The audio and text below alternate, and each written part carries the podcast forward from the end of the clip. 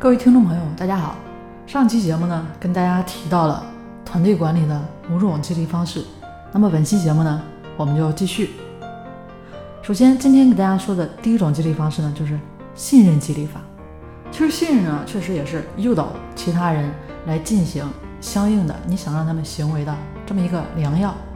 很多团队老大和代理之间啊，要有足够的信任，这个时候才能一起呢把这个团队做大做强。如果说没有信任，啊，就跟积木一样，一推就倒了。那我们还能采用哪种方式呢？是不是可以采用宽容激励？其实说到这个宽容啊，也是说这个在代理失误，或者说他们业绩不好犯错的时候，这个时候如果说胸怀宽广，你才能够让别人甘心给你效力。原谅别人呢，其实也是给自己铺路。作为老大，应该有老大的胸襟。当然。我们也可以采用赞美激励的方法，因为人有一个很重要的愿望啊，就是希望得到别人的赞美。而这种欲望呢，如果说想要去满足，对吧？其实赞美呢，也是一种非常有效而且是零成本的方式。通过这样做呢，可以赋予代理很大的上进心、凝聚力。所以团队老大也应该学会啊，欣赏代理的优点，充分发掘他们的优势。并且呢，给他们相应的赞美，给他们相应的鼓励嘛。但是这个赞美呢，也是需要大家用心去做的，千万不要敷衍。每个代理赞美的方式呢，都需要不同，千篇一律，结果呢，只会让代理们觉得你这个人是虚情假意啊。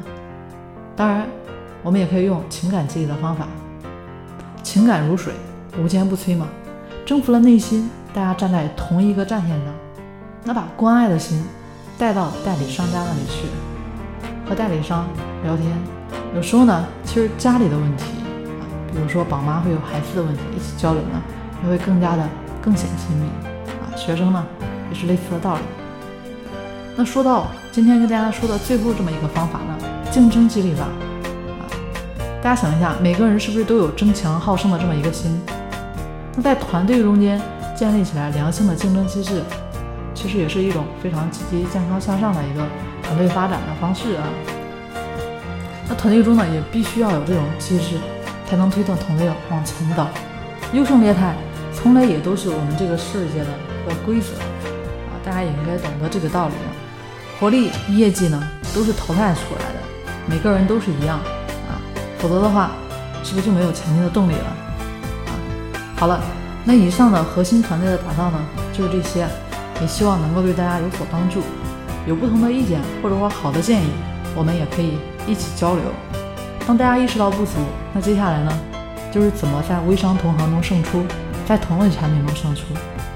大家在微商运营当中遇到哪些困难需要解决的话，可以添加我的微信：三零四九三九六七。我们下期节目见。